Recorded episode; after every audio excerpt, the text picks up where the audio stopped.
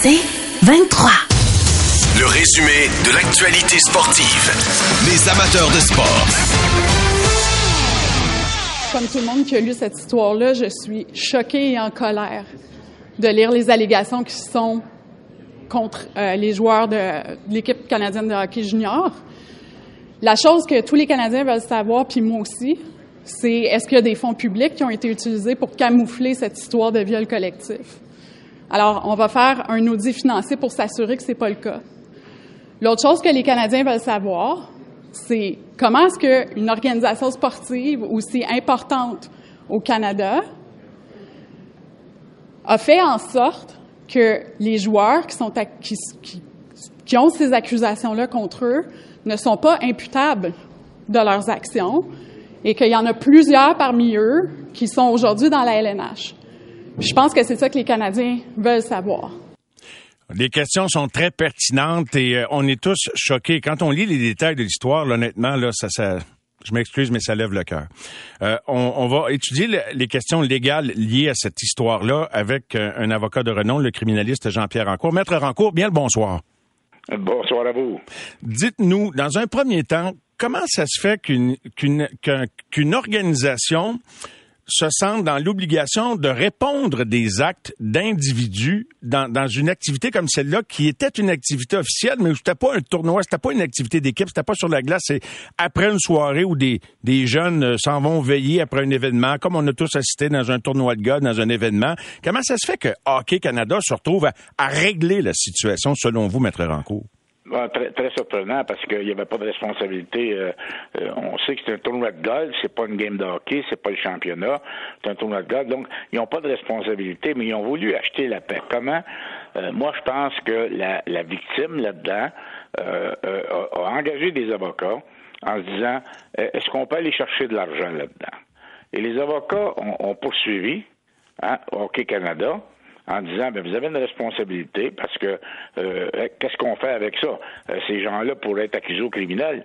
On sait qu'on ne peut pas composer avec un acte criminel, dans le sens qu'on ne peut pas dire si vous ne donnez pas temps d'argent, euh, on, on, porte une accusation criminelle. C'est pas tout à fait ça qui s'est passé, mais il y a une chose qui est sûre, c'est qu'on a accepté un règlement en argent pour ne pas qu'il y ait d'accusation criminelle.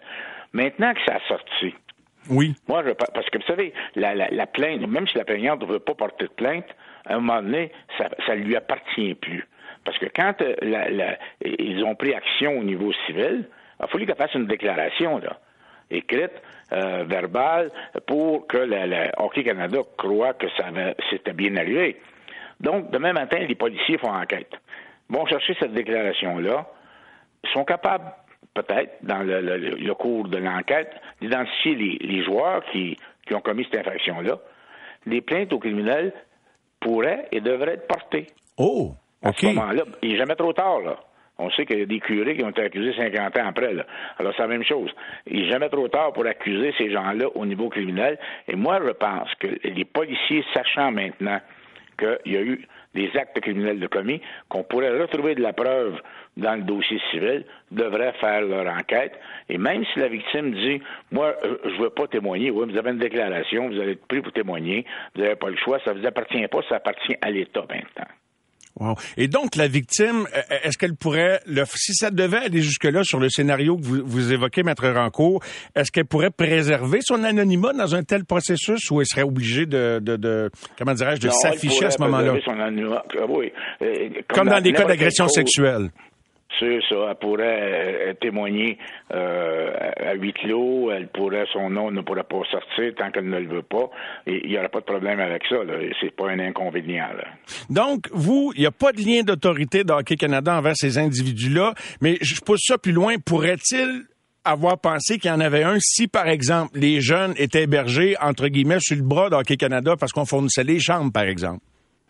Oui, possiblement. Et il a fallu que les avocats de la victime puissent convaincre Hockey Canada qu'il y avait une responsabilité et qu'on avait une preuve importante de ce qui s'était passé et qu'on était prêt à monnayer ça en argent. Alors, Hockey Canada a pensé, peut-être avec raison, parce que Hockey Canada avait des avocats qui représentaient aussi, peut-être avec raison, ils sentaient qu'il y avait une responsabilité légale. Les prisons sont remplies de gens qui n'ont pas commis de crime, semble-t-il, mais euh, est-ce que euh, est-ce qu'il y a des innocents qui, qui règle à l'amiable? Est-ce que ça arrive selon vous, Maître Rancourt? Est-ce que des gens qui n'ont pas commis d'actes répréhensibles, qui euh, se retrouvent dans une situation où ils se disent, ben j'ai pas le choix, pour acheter la paix, on va payer? Ça arrive, mais c'est pas fréquent. C'est pas fréquent. Je vais donner l'exemple de euh, comment ça s'appelle, dont le, mari de Céline Dion avait payé un million, je pense, à une, dame qui réclamait des choses. Avec Est-ce l'avait fait? Il ne l'avait pas fait. On ne le sait pas, mais euh, il avait quand même payé pour acheter la paix. Ça arrive.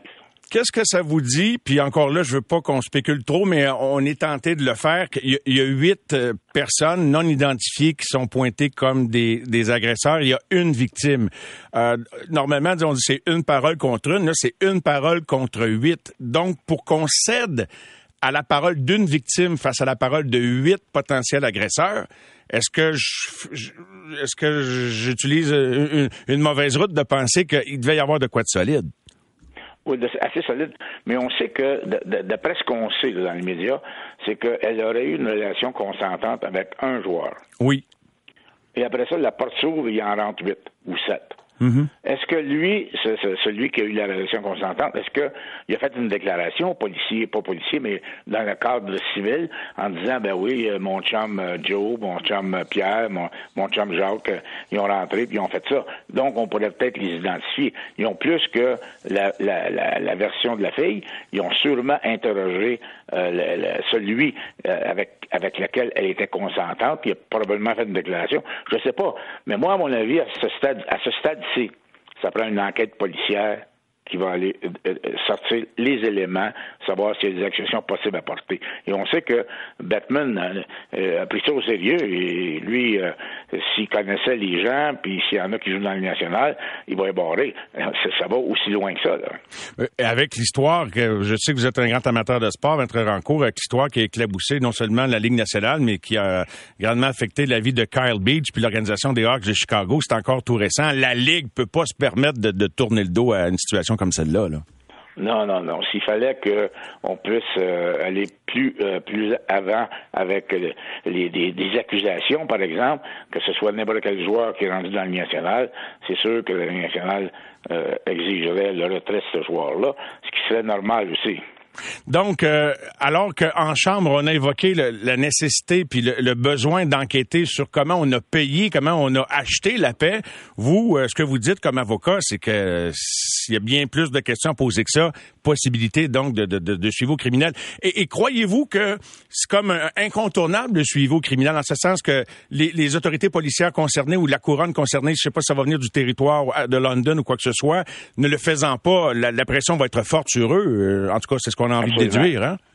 Absolument. Mais la députée, ce qu'elle a fait, elle était par la bande en disant on va essayer d'aller enquêter pour savoir où d'où l'argent vient. Et en allant dans, cette, euh, cette faille-là, peut-être qu'on va découvrir d'autres éléments qui vont nous amener au niveau criminel. Elle n'a pas voulu y aller directement au niveau criminel, mais en allant de ce côté-là au niveau savoir d'où vient l'argent et, et, qui a payé, comment ça s'est fait. On va creuser, là. Mais moi, je pense que d'un autre côté, il faut que la police embarque là-dedans immédiatement. Maître Rancourt, merci beaucoup de votre temps ce soir. Merci. Bonne fin de soirée. Ça fait plaisir et bonne, bonne euh, continuation de show. Et merci beaucoup. Puis j'ai envie de souhaiter, avec un petit délai de 24 heures, un très joyeux anniversaire à votre euh, grande fille superbe euh, qui, qui, qui nous anime avec brio à toutes les fins de soirée à TV. Je sais pas si les gens font le lien, là, mais Elisabeth, c'était son anniversaire. Hier, j'ai vu ça passer ses médias sociaux. Fait que un petit, un petit 24 heures en retard. Je lui souhaite bonne fête, Maître Ranco. Bonne fin de soirée. Bien gentil. merci. Bye bye. Bye. Au revoir. Alors, Jean-Pierre Ranco, que j'ai connu il y, a bien longtemps, mais avec qui je n'avais pas parlé depuis un, certain temps. Euh, voilà, donc on en est là. Ça, c'est quand même là, c'est du sérieux et effectivement ce qu'il évoque là, et en connaissance de cause, pour en avoir vu bien des, des causes. Les huit joueurs en question, dont certains sont des joueurs de la Ligue nationale, ils doivent avoir de la misère à dormir ces temps-ci. J'ai fait des téléphones, j'ai parlé à des gens, j'ai enquêté un petit peu euh, sans, sans prétention, là, évidemment, parce que euh, à, la lumière de ce qui a été évoqué publiquement par Rick Westhead, parler aux gens interrogés. Et, euh, et, ce que j'entends, c'est que c'est ça. C'est. Alors là, c'est intéressant ce que Maître Rancourt dit, c'est qu'Hockey Canada, c'est censé avoir l'obligation d'acheter la paix parce que le lien d'autorité est pas clair. Puis pour les autres, il y en a plusieurs qui me disent, ben c'est la surprise totale quand on apprend ça, parce que nous, on assiste à une soirée de bienfaisance. On n'est pas là en équipe. Euh, on assiste à, à, ça, puis on s'en va chacun sur notre bord. Les jeunes vont veiller. Puis euh, là, ben, comme à Chicago, ce qu'on apprend, c'est quand l'événement est arrivé, c'est que les gens qui savaient au premier degré, et eux autres, qui ont gardé ça entre eux autres. Ils ont fait une bulle, si vous me passez l'expression, autour de la gestion de ce cas-là. OK, ça, ça reste entre nous autres. Et ils ont protégé le reste autour. Sauf que ils n'ont pas protégé la victime nécessairement, mais vous comprenez ce que je veux dire. Alors, il semble qu'il y a eu un réflexe semblable à Hockey Canada, puis on pourrait évoquer tellement de situations semblables, l'affaire Paterno aux États-Unis. Les organisations se recroquevillent plutôt que de s'ouvrir dans des situations semblables avec les résultats que l'on connaît. Et à un moment donné, bien quand quand ça éclate au grand jour, eh bien, il y en a pour tout le monde et, et euh, ça ne fait que commencer.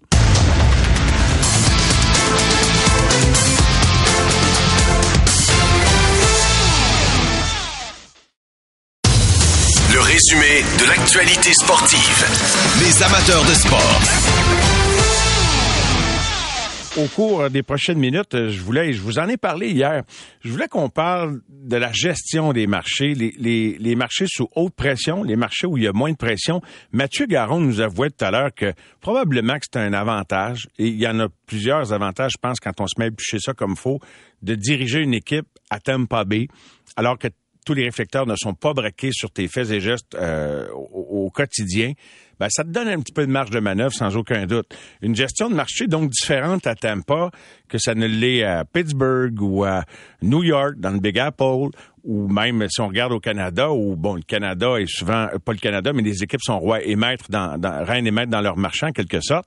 Euh, les Canadiens à Montréal, euh, les Leafs dans un plus gros marché, le, plus gros marché de sport au Canada, plusieurs équipes, mais quand même énormément de pression sur les Leafs, Edmonton, Calgary et bien d'autres. Alors, on voulait parler de leadership et des exemples à suivre pour le Canadien de Montréal. Et pour en parler, je croyais que c'était une excellente discussion à avoir, à entreprendre, quelqu'un qui réfléchit à ça. Ancien vice-président communication des Canadiens pendant 25 ans, maintenant conseiller consultant spécial de Tact Conseil, une firme euh, justement de, de, de, conseil, je venais de le dire. Une autre que Donald Beauchamp. Bonsoir Donald. Bonsoir Mario. Merci d'être là. Bienvenue à l'émission. On voulait parler de leadership et euh, on, on, choisit jamais ce que l'actualité nous amène. Puis parlant de leadership, il y a une autre situation qui euh, évidemment arrive, qui a été débusquée la semaine dernière, rendue publique par le journaliste de TSN. Là, en chambre aujourd'hui, la ministre qui euh, veut savoir comment Hockey Canada a, a, géré ce qui apparaît comme, en tout cas, je vais utiliser le mot scandale, en tout cas quelque chose qui sent pas très bon. Comment on a utilisé des deniers possiblement publics pour régler une affaire sous la couverte d'un présumé viol collectif. Donald, t'en as géré des crises, toi, chez le Canadien. Vite fait de même, c'est quand la, c'est quoi la plus grosse crise ou peut-être la dernière crise que tu as gérée chez le Canadien? Puis, comment on gère ça, une crise? Ben, c'est drôle, en 25 ans chez le Canadien, j'en ai vu passer des choses, mais je dirais que la plus grosse crise qu'on a eu à gérer, que j'ai eu à gérer, elle n'a pas duré longtemps, mais elle était quand même très intense. C'était euh, la fameuse histoire des frères Costitine. Il euh, faudrait retourner en arrière quand même plusieurs années. Et ça, ça avait été une crise quand même très intéressante très intéressante au point où on se demandait s'il n'y a pas des gars du Canadien qui sortiraient avec les menottes de l'avion euh, qu'on attendait de Boston. il y avait eu des dérapages, Donald, à cette époque-là, là, je veux dire, dans, dans, ce qu'on entendait dans les médias ou dans les rumeurs, en tout cas. Ben, en fait, ça avait été un gros dérapage médiatique. En fin de compte, c'est que le Canadien jouait à Boston. Jamais je vais oublier ça. J'étais avec le club ce soir-là. On jouait à Boston. Et puis, c'était un soir de semaine. Et euh, pour une raison quelconque, une histoire qui est sortie à Montréal pendant que le match se jouait à Boston. Et euh, nous, évidemment, c'était pas la même euh, technologie qu'aujourd'hui. Ça doit faire une quinzaine d'années de ça. Donc, euh, moi, j'ai été mis au courant. J'ai entendu parler. Quelqu'un me dit pendant la troisième période du match à Boston, Donald, il se passe de quoi à Montréal Apparemment, non, il y aurait tout un tout un scandale sur les frères Costitine. Et puis, on me donnait des informations très parcimonieuses là. Et rapidement, ce qu'on s'est aperçu quand on était dans l'avion euh, pour le retour à Montréal après le match, ben là, c'était euh, franchement, on entendait des, des, histoires complètement incroyables. Et euh, comme tu disais, on s'attendait même à ce qu'il y ait des policiers qui, attendent nos joueurs, l'équipe, les frères Costitine à l'aéroport, ce qui n'a pas été le cas, évidemment. Mais euh, cette situation-là avait dégénéré dans les médias d'une façon incroyable et les journaux s'en étaient emparés. C'était les, euh, les, les, les, les, front pages, les titres euh, des premières pages le lendemain matin. Et donc, tout le monde ne parlait que de ça et ça avait été très, très, très gonflé. Et nous, Mario, on avait dû gérer ça parce que à ce moment-là, on avait réalisé l'ampleur de la situation. Mais nos dirigeants de l'époque, c'est-à-dire le président Pierre Boivin et le directeur gérant Bob Gainey, n'avaient pas plus d'informations que, que les gens là-dessus. Donc, rapidement, ils ont dû aller aux nouvelles, évidemment avec les frères Costitine, les agents du joueur et ainsi de suite, pour se rendre compte, pour trouver la vérité. La réalité, c'était qu'ils avaient eu de très mauvaises fréquentations, mais c'était loin d'être aussi grave que les gens l'avaient, que les médias l'avaient euh, laissé croire pendant la soirée. Donc, essentiellement, nous, on se retrouvait dans une situation où on avait des comptes à rendre sur la place publique et rapidement. Donc, à partir de ce moment-là, j'oublierai jamais Mario. Euh, on a un meeting. Je crois que j'étais rentré à 2 heures du matin de Boston et le lendemain, je crois qu'à 6 heures du matin, je vais être dans le bureau avec euh, Bob Gainey et Pierre Boivin. Et, euh, et la chose que, que je retiens de ces choses-là, c'est que c'est la vérité qui est importante. Tu ne dis jamais des choses qui ne sont pas vraies. Et assez rapidement, euh, euh, et M. Boivin et M. Guéné ont, compris la situation et qui était très gênante pour l'organisation et on devait et on devait pratiquer en après-midi, ce qui était le cas. Donc, moi, j'ai tout simplement avisé les médias que l'organisation ferait le point pendant la pratique du Canadien. Donc, ça nous laissait quelques heures pour préparer ce qu'on avait à faire. Et c'est à ce moment-là que Bob Gainey, quand on parle de leadership, Mario, que Bob Gainey avait pris la parole dans notre meeting à trois, dans le bureau euh, du président à l'époque, et il avait dit en français, il dit OK, je vais m'en occuper.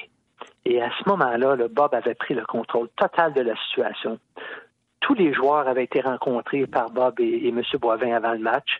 Et je ne sais pas ce qui s'est dit dans le vestiaire, mais disons que disons que ça va pas des joueurs qui étaient lancés à qui que ce soit. Et par la suite, Bob Gainey a fait le point avec les médias et il a pris le contrôle, le leadership total de cette situation-là. Et ça, c'est probablement la plus grande leçon qu'il faut en retirer. Et tout ça pour s'apercevoir quelques heures plus tard, ou quelques jours plus tard plutôt, que dans le fond, c'était plus une tempête d'un verre d'eau, une, une inflammation des, des médiatiques plus qu'autre chose. Et, et donc, euh, finalement, c'est ça, c'est une tempête dans un verre d'eau. Donc, rien à voir avec la situation qui euh, fait la une actuellement là, avec l'équipe Canada Junior. Pas tous des membres de cette équipe-là, mais des membres de la Ligue canadienne de hockey. Donc, la, bonne nouvelle dans, cette tempête-là que vous avez gérée, c'est que ultimement, il, il, n'y avait, il avait pas de fondement à l'histoire. Mais quand tu dis que dans la chambre, ça avait, bon, je présume que ça avait parlé fort, ça veut dire que même si c'était pas de nature criminelle ou qu'il y avait pas vraiment des choses répréhensibles, qu'il allait avoir des suites, il y avait quand même des choses à resserrer que le directeur général et le président avaient cru bon euh, euh adresser un anglicisme, mais avaient, avaient cru bon amener sur la table dans la discussion avec, avec les joueurs, Donald, si je comprends bien. Là. Bien, absolument, parce qu'il y avait eu un, comportement inacceptable de certains joueurs de l'équipe. Et puis, à ce moment-là, euh, on est dans le feu de l'action. On ne sait pas jusqu'à quel point c'était rendu. On s'est rendu compte euh, par après que c'était pas une situation qui était grave, mais quand même, ils ont adressé le point. Et puis, euh, disons que tout le monde marchait très droit dans l'organisation. C'est pas qu'ils ne le faisaient pas avant, mais ça met toujours des choses en perspective quand les dirigeants se servent d'une situation pour s'assurer que ça ne va pas déraper et que ça ne s'en aille pas dans la bonne direction.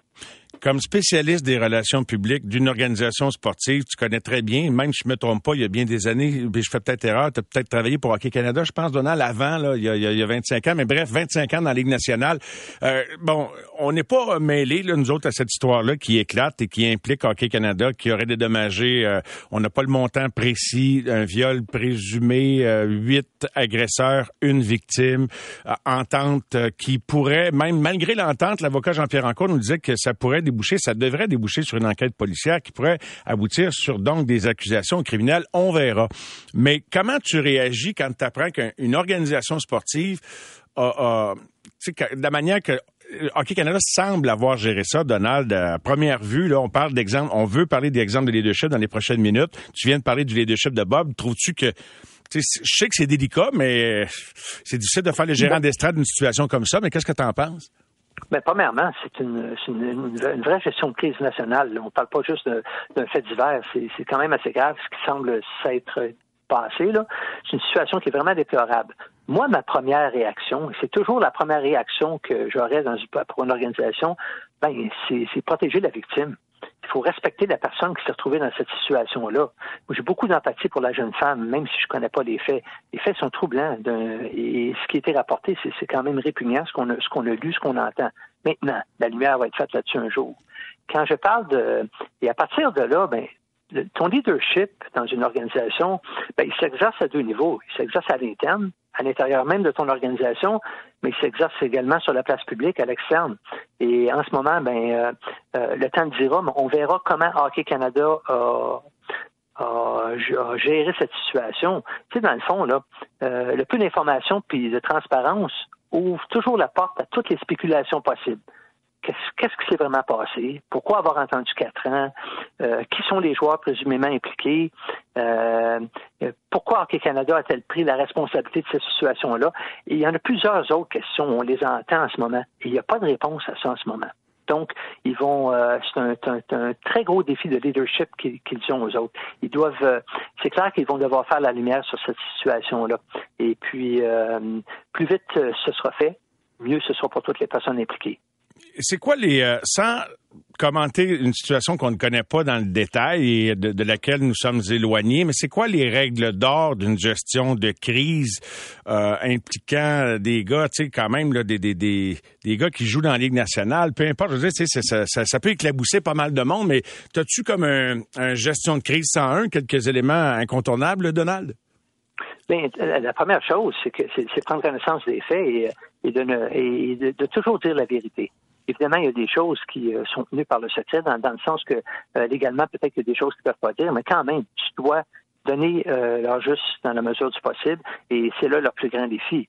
D'un autre côté, s'il y a des décisions qui ont été prises qui n'ont pas été les bonnes, ben il, il faut l'admettre dans une certaine mesure, parce que la fameuse maxime que faute avouée est à demi pardonnée, ben il faut comprendre que dans la plupart des cas, ça fonctionne. Donc, euh, dans, dans ce cas-ci, je, ne peux pas juger de la situation. Les faits que j'ai, l'information que j'ai, euh, c'est la même information que tout le monde. Sauf que c'est très important d'être transparent et de donner leur juste dans la mesure du possible et sur la place publique, publique et le plus rapidement possible. Donc, euh, il ne faut pas hésiter. C'est là que le leadership euh, devient très important dans une organisation. Alors, on verra comment ils vont gérer la suite des choses, Donald. Merci de t'être exprimé là-dessus. Tu me permets de faire une pause pour attaquer là, ce qu'on avait prévu au menu ce soir. Donc, je ferai une courte pause et, je veux qu'on parle, euh, dans ta vision en toi, des, meilleurs exemples de leadership actuellement dans les gros marchés de sport. Alors, si tu me permets, on est avec Donald Beauchamp, vice, ancien vice-président des Canadiens, euh, consultant spécial chez TAC Conseil. On est de retour dans, dans, dans, quelques petites minutes. De retour en compagnie de notre invité, euh, consultant spécial chez TAC Conseil, ancien vice-président des Canadiens de Montréal, Donald Beauchamp, qui est là. Donald, des exemples de leadership dans des marchés. Il faut les gérer, les marchés. Qui, selon toi, gère le mieux son marché dans les marchés sous pression dans la Ligue nationale? Ben, c'est une bonne question. On en parlait un petit peu plus tôt. Euh, euh, il y a différentes manières de regarder ça, mais moi, je regarde ce qui s'est passé à Toronto. Les Maple Leafs, euh, il y a de très grandes attentes pour cette équipe-là. L'année dernière, bien, contre toute attente, ils se sont fait sortir en sept matchs par le Canadien de Montréal, alors qu'ils devaient, ils étaient les grands favoris. Ils menaient la série 3-1. Et là, tout le monde voulait le congédiement et du directeur gérant et de l'entraîneur-chef. Et à ce moment-là, Brandon Shanahan, qui est le président de, de l'équipe, est arrivé en avant. Il a dit à tout le monde, écoutez là, ces gars-là vont rester là. Moi, je reste avec ces hommes-là. Et puis, c'est la direction qu'on prend, puis on s'en va par là. Et ça, ça a été un grand exemple de leadership. Toutes les spéculations auraient été du jour au lendemain. Pourquoi? Parce qu'il avait la présence et la crédibilité pour le faire. Bien, un peu la même chose s'est produite cette année.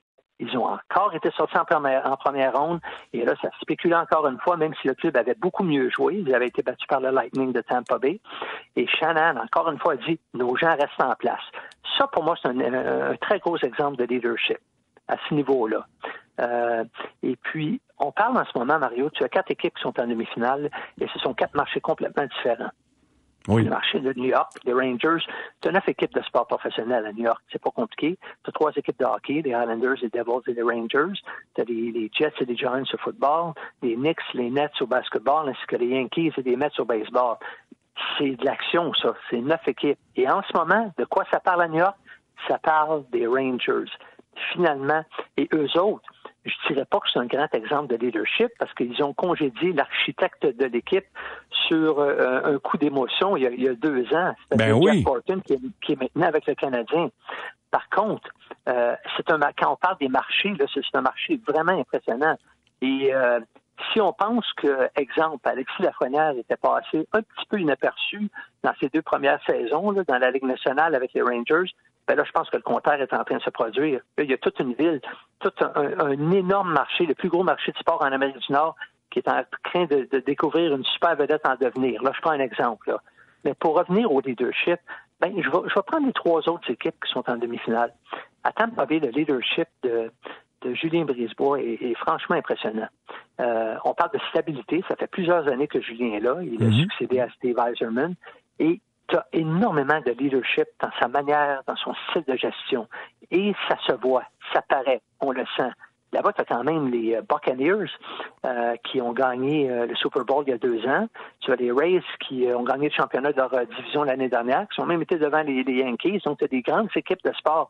Malgré tout, le Lightning se maintient dans son marché et a une place très importante. Les Oilers d'Edmonton Finalement, ils ont éclos, sont finalement en demi-finale de la Coupe Stanley avec leurs deux super vedettes, Connor McDavid ainsi que Leon Draisaitl.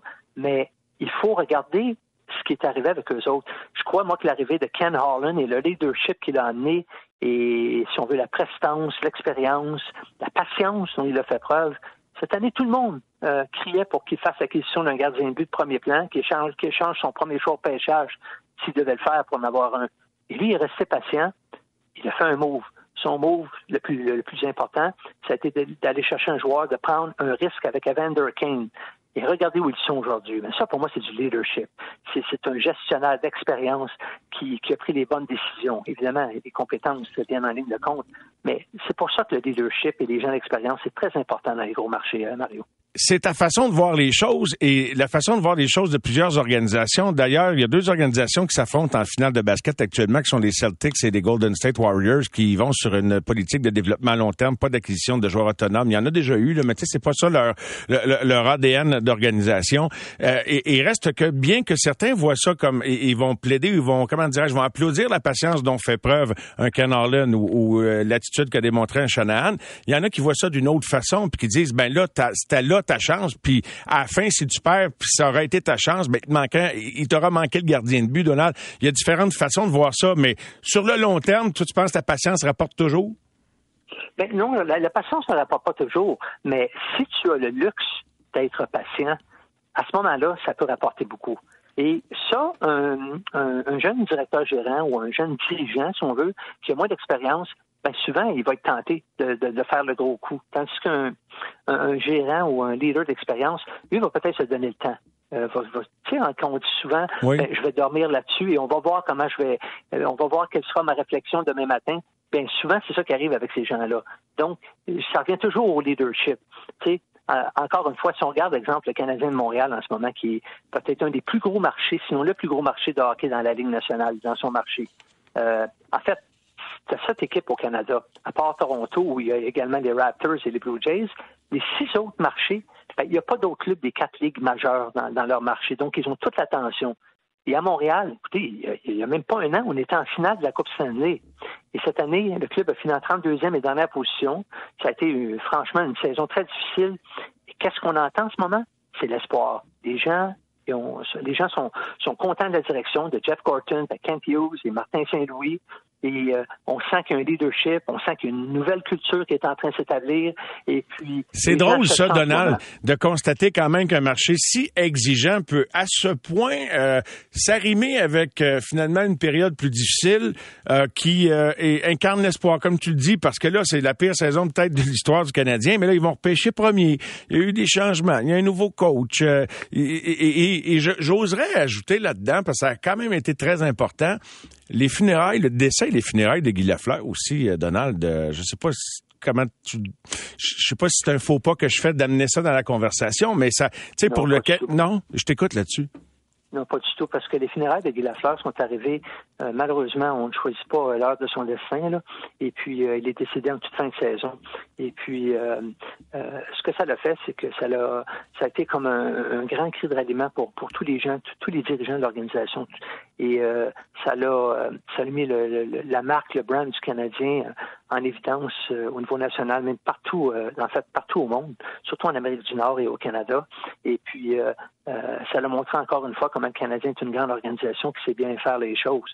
Au moment, et, donc l'aspect, euh, si on veut, compétition hockey, cette saison qui, euh, qui était perdue, si on veut, en termes de compétitivité, ben là, les gens ont tout oublié ça. C'est pas ça qui est important. Et d'un autre côté, avec la nouvelle direction, je les mentionnais, les trois noms tantôt, ben là, les gens vont leur donner une chance. Donc, les Canadiens, ils ont du temps dans eux autres. Et euh, même Martin Saint-Louis le dit, attendez-vous pas à ce que ce club-là soit nécessairement des séries éliminatoires. Si je me trompe pas, la saison prochaine, ben, voilà, voilà un an, on n'aurait jamais accepté d'entendre ça. Il dit, je sais pas quel club j'aurais, mais oui, on comprend quand décodant, quand il parle de patience, on comprend ce que ça, peut vouloir dire, Donald, effectivement, fait sans qu'il l'ait dit mot à mot, là, euh, parce qu'on lui a posé la question, mais il dit, en tout cas, il dit, je sais pas, il dit, je sais pas quel club j'aurais sous la main, mais on devine. Mais je comprends ce que tu veux dire, c'est que gaspille pas de munitions qui vont te servir les trois prochaines années pour cette année. Mais il y en a qui l'ont fait. Souviens-toi de Dallas dans le temps, New pour Egan-là. Tu sais, ça dépend. Timing is everything, comme ils disent. Non, absolument. Mais New c'était un des meilleurs joueurs de la Ligue à ce moment-là. Il venait, deux ans avant, il venait de marquer 52 avec les Flames de Calgary. Ils ont gagné la Coupe Stanley, comme tu le mentionnes. Tu. Oui, timing is everything. Mais euh, moi, je reviens souvent à ça. Donc, tu sais, je parlais des équipes au Canada. Tu sais, tu, as démarché, là, euh, tu, et je regarde les propriétaires de ces équipes-là aussi. Oui, oui. parce que ça commence tout part du. Ça va comme c'est mené. Absolument. Ça va comme c'est mené. Et puis, euh, des gens qui sont les plus patients, qui sont capables d'avoir le, le, le, le, pouls de leur marché, ben, à ce moment-là, et qui ne prennent pas des décisions intempestives, ben, à la longue, c'est ceux qui ont, qui ont plus de succès. D'un autre côté, Mario, tu as l'espèce de facteur d'usure du temps aussi dans, le sport professionnel. Tu sais, on en a eu la preuve. Euh, Marc Bergevin été directeur gérant du Canadien presque dix ans, neuf années. Et puis, euh, après un certain temps, euh, le temps ne joue plus en ta faveur. Très souvent, le, temps va jouer contre toi. Et donc, quand tu fais un renouveau, tu amènes des nouveaux dirigeants, ben, tu amènes un nouveau souffle, une nouvelle culture. Et ton entreprise, là, tu tournes tu tournes le coin, là, si je peux prendre cette expression-là. Et c'est ce qu'on voit avec le Canadien, mais c'est ce qu'on et c'est ce que d'autres clubs euh, sont en train de faire en ce moment. Vancouver l'ont fait. Et puis Ottawa, bien évidemment, c'est un club qui est euh, un petit peu dans une zone grise en raison du euh, de l'imbroglio pour leur leur propriétariat, c'est-à-dire leur propriétaire qui est décédé cet hiver. Là, oui. À Edmonton, finalement, ils sont en train de d'atteindre le niveau qu'ils devraient avoir. Calgary a eu une excellente saison. Euh, Sutter, Jack ben, Adams, d'ailleurs, c'est sorti ce soir. Tu me permets d'insérer ça? Absolument. Tiens, vois-tu? Malheureusement, ils ont perdu en, ils ont perdu contre Edmonton. Donc, euh, euh, quand, quand on parle des, des, équipes canadiennes, le, niveau d'intérêt est tellement élevé et la pression de, de réussir et de combler les attentes. Les attentes pour certains clubs, c'est de gagner la Coupe Stanley. Pour d'autres, exemple, le Canadien l'année prochaine, si, l'année prochaine, si le Canadien faisait des séries éliminatoires, je pense que tu aurais une nation au complet qui serait heureuse. Le Québec au complet. Tu sais, c'est juste pour dire. Donc, c'est comment tu, tu, comment ton leadership va mettre ça euh, en lumière dans ton marché. C'était très intéressant, Donald. Et écoute, j'en ose une dernière, puis je, refais le lien pour finir, puis ça mène à temps pour mon, entretien avec Danielle Sauvageau, qui sera là avec nous après la pause. Euh, elle qui, euh, évidemment, observe les séries comme nous, mais qui également est une leader, une grande leader ici euh, au Québec puis au Canada, connaît très bien Hockey Canada. Fait que j'aurai une petite réaction sur le dossier d'Hockey Canada. Et en terminant, pour boucler la boucle avec Hockey Canada, est-ce que tu, tu sais, je sens leur donner des conseils à la radio garder le silence sous le fait qu'on a signé une entente de confidentialité, on dire on s'en remet tout le temps de communiquer, ça, ça va avoir ses limites ça, à, court terme, là, Donald. Je sais pas ce que tu en penses. Maintenant, il va falloir ben, qu'il parle. Là. Non, absolument, parce que en ce moment, là, le, silence euh, donne, euh, donne le ton à toutes les spéculations possibles. Dans le fond, là, dans des situations de gestion de crise euh, de ce type-là, là, dans la mesure du possible, il faut que tu contrôles le message. Et en ce moment, ils ne sont pas capables de le contrôler. Les raisons, on ne les connaît pas, Mario. On va les connaître éventuellement, mais plus tu es capable de contrôler le message et l'information et en, en toute transparence, plus facile que c'est de se sortir d'une crise comme ça. Très intéressant. Merci beaucoup, euh, Donald, de ta présence. Je te dis à très bientôt. On va recommencer ça, c'est sûr. C'était trop euh, intéressant. Bonne fin de soirée. Merci, Mario. Merci. Donald, consultant spécial chez Tact Conseil, qui était avec nous.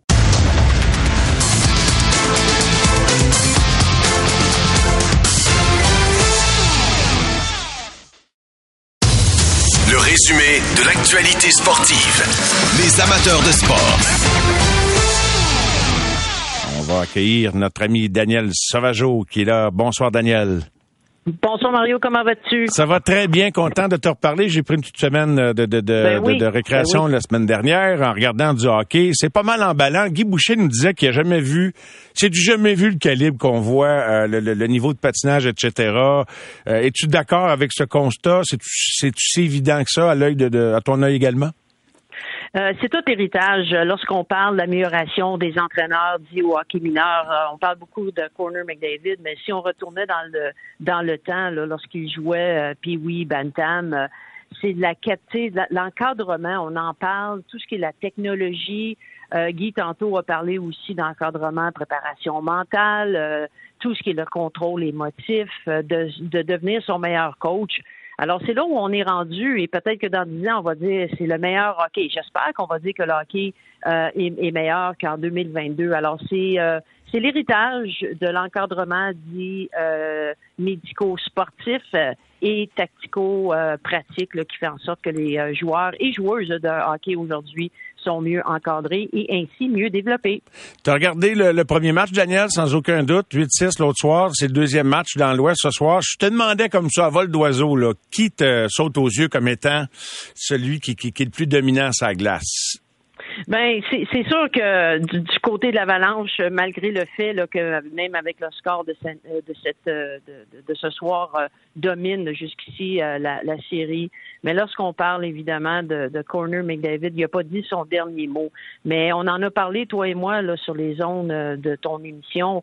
Euh, lorsqu'on parle de tout ce qui est la, la technique d'explosivité, de la vitesse, c'est surtout, hein, on a vu des blessures malheureusement là, derrière qui est arrivé derrière la ligne des, alors que le défenseur s'en va contre-courant, puis il y a eu des mises en échec douteuses cependant. Mais ça demeure que euh, c'est la rapidité surtout lorsque on amène l'adversaire en bas de zone, tel que euh, New York a fait avec Tampa, là, notamment dans le match, euh, dans le premier match d'hier. Alors, euh, on continue de surveiller ça du coin de l'œil euh, et euh, on, va y revenir. Je, veux faire une parenthèse, quand même un événement important qui s'est produit. Je voulais savoir ta, ton opinion, Daniel, par rapport à la façon dont Hockey Canada semble avoir géré ce qui apparaît comme être, je vais dire entre guillemets, là, un scandale où il y a de l'argent qui a été utilisé pour régler à l'amiable une entente à la suite d'une poursuite au civil d'une victime de, de, ce qui s'apparente à un viol collectif où les personnes n'ont pas été à la demande de la victime. Elle, euh, voulait être en paix avec ça et, euh, et donc on a réglé ça. Sauf que là, ça sort quatre ans plus tard. Puis là, Hockey Canada se réfugie derrière la position officielle sans vouloir en voulant rien dire de plus. Euh, je suis pas sûr que la communauté canadienne du hockey est à l'aise avec cette façon de gérer la situation, euh, bien que bon, c'est pas ton dossier. Qu'est-ce que tu en penses? Parce que c'est innommable ce qui s'est passé là, là, dans une chambre de, de London. là. Mais j'ai entendu ton entrevue tantôt avec euh, Donald lorsqu'il dit que c'est des faits qui sont épouvantables. Mais c'est le drame humain qu'on malheureusement on ne parle pas assez. On, on est là à décortiquer comment Hockey Canada évidemment a euh, répondu à la question, euh, comment qu'on se comporte. euh, Est-ce qu'on aurait dû porter plainte à la police? Euh, Oui, d'un côté on nous dit, on lit dans les journaux. Là, je le lis la même chose que que, que toi et l'ensemble des gens qui s'y intéressent, que la victime est est, euh, est à l'aise justement avec euh, le de- comment justement ce dossier se ferme. Mais le drame humain, euh, on parle euh, évidemment d'une situation qui euh, qui est épouvantable, qui est inacceptable. Euh, Donald a parlé de transparence, puis que un jour, tôt ou tard, la vérité va, va sortir. Et ce qui est décevant, c'est que justement, euh, on ne sort pas de cette façon-là en disant euh, voici ce qui s'est passé. Euh, tout le monde a décidé, euh, principalement la victime, de régler hors cours pour toutes les raisons qui lui appartiennent. Mais voici, il y a eu aussi des protocoles euh, qui ont fait qu'on a encadré euh, les jeunes et euh, la victime, euh, malgré tout, du, dû au fait que tout est arrivé. Et puis, tu sais, moi, ce qui me saute aux yeux aussi, Mario, c'est que l'événement euh, s'est passé euh, des 18 et les 19 juin 2018. Et à peine une semaine après l'événement, il y a eu le repêchage de la Ligue nationale. On peut croire, on peut penser, on peut supposer euh, que certains de ces joueurs ont été repêchés une semaine après ces événements-là et quelques autres d'autres ont déjà avaient déjà été repêchés, donc appartenaient déjà à des équipes de la Ligue nationale. Alors comment, euh, pour moi, c'est comment ces jeunes hommes ont été encadrés suite à cet événement-là? Comment ces jeunes-là ont appris, euh, comment qui ont été euh, traités d'une certaine façon. Est-ce que euh, reconnaissent euh, vraiment des erreurs commises? Et c'est sûr que maintenant, c'est ce qu'on appelle une game de droit, d'avocat. Euh, Ils ne pourront plus se cacher personne, en tout cas, j'imagine, Daniel. Hein? écoute, euh, je ne veux pas te, mettre des mots dans la bouche, mais tu comme policière, tu as vécu sûrement plusieurs enquêtes. Je sais pas si ce type d'enquête-là, mais là, le, le, le silence ne veut pas mettre en cours disait plutôt d'ailleurs que même si on a réglé à l'amiable à la suite d'une poursuite au civil, que ça pourrait maintenant que là, l'histoire éclate au grand jour, qu'il devrait y avoir le déclenchement d'une enquête policière. Est-ce que tu souscris à ça? Mais en fait, euh, j'ai pas assez malheureusement d'informations qui me permettraient euh, de dire oui ou de dire non euh, à une telle à une telle question. Et euh, évidemment, Maître Rancourt, là, qui est directement relié avec sa spécialité est des des, des dossiers criminels. Alors, j'ose croire que ce qui t'a recommandé ou ce qu'il a mentionné là, à tes à tes ondes, c'est ce qui ce que lui pense. Euh, mais maintenant, euh, c'est évident dans, dans, ça qu'il y a eu une victime. Au risque de me répéter, mm-hmm. c'est un drame humain. Euh, et j'espère, du moins, qu'on pourra expliquer au grand jour qu'est-ce qui s'est, sans dire ce qui s'est passé, mais quel processus que Hockey Canada et potentiellement des équipes de la Ligue nationale ont mis en place pour s'assurer que l'encadrement euh, a été euh, été fait de façon adéquate parce que ce sont des comportements qui sont euh, inacceptables. Si c'est tel que ça a été rapporté, c'est criminel. Maintenant, qu'est-ce qu'on fait avec cette situation-là auprès de ces jeunes hommes?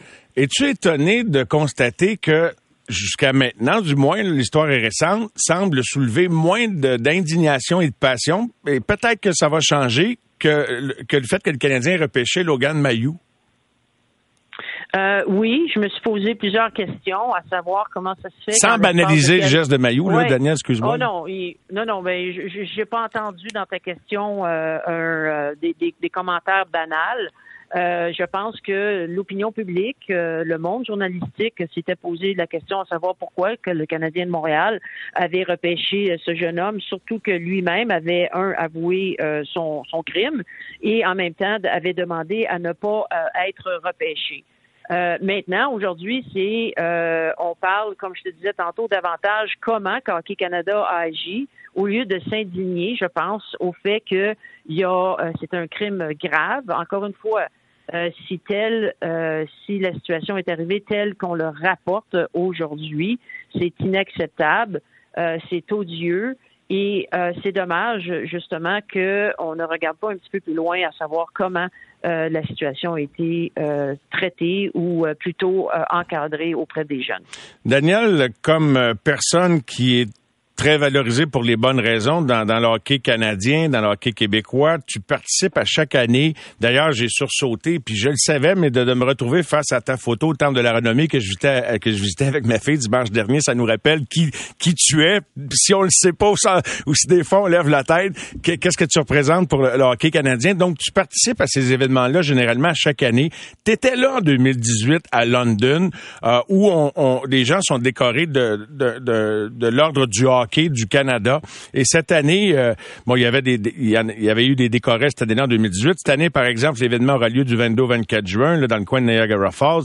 Guy Lafleur, il sera euh, honoré à titre posthume. Il y en aura d'autres, je pense, Kim Saint-Pierre. Mais crois-tu que ces gens-là, et même toi, puis ben, ou les gens qui payent le gros prix pour aller aider à cette activité de souscription, vont être sur les freins d'y aller à la prochaine édition, puis qu'Hockey Canada va devoir sortir de son mutisme d'ici là? Je pense qu'on est tous à se poser des questions, à savoir euh, le règlement, euh, le montant du règlement provient de, de, qui, de comment. Euh, je rappelle que ce sont, c'est un événement organisé par la Fondation de Hockey Canada qui honore les équipes gagnantes. Cette année, ce sera évidemment, là, notamment l'équipe canadienne des, des femmes qui a gagné les Jeux olympiques. en 2018, c'était l'équipe justement junior. Et aussi, on remet l'ordre du Canada, l'ordre du hockey au Canada. L'année 2018, il y avait eu Daniel Goyette, Mike, Mike Babcock et Ryan Smith. Et cette année, tu l'as mentionné, là, Kim Saint-Pierre, Guy Lafleur et l'année l'année McDonald. Alors, l'ensemble des fonds euh, qui sont amassés lors de euh, cet événement-là est remis au hockey euh, à diverses associations d'hockey mineur à travers le Canada. Alors maintenant, est-ce que le, le, le, montant, parce que bon, on savait que la poursuite était de 3,4. combien la victime a reçu Je ne pense pas là, que c'est officiel. en tout cas, je ne l'ai pas vu, je l'ai pas lu. mais maintenant, l'argent vient de où? Est-ce que l'argent vient de Hockey Canada, de la Fondation de Hockey Canada, des, des, euh, des, euh, des, garçons eux-mêmes? Est-ce que euh, on a fait une entente que Hockey Canada réglait à l'amiable et ensuite l'argent va être remboursé au cours des, des prochaines années. je suis convaincue que le conseil d'administration de Hockey Canada a dû se prononcer là-dessus. Et ça, je pense que les gens qui participent à ces événements-là, qui payent le gros prix, euh, d'ailleurs, euh, il y a des gros montants d'argent qui sont investis par euh, des commanditaires et même des gens qui achètent des billets sont en droit de poser des questions et d'avoir la réponse à, savoir maintenant le montant d'argent qui a dédommagé. Je le rappelle, c'est un drame humain. La victime provient de où et de qui? La suite des choses, tu as raison, puis je me sens quasiment mal de ramener ça à l'organisme. Là, je pense toujours à la victime.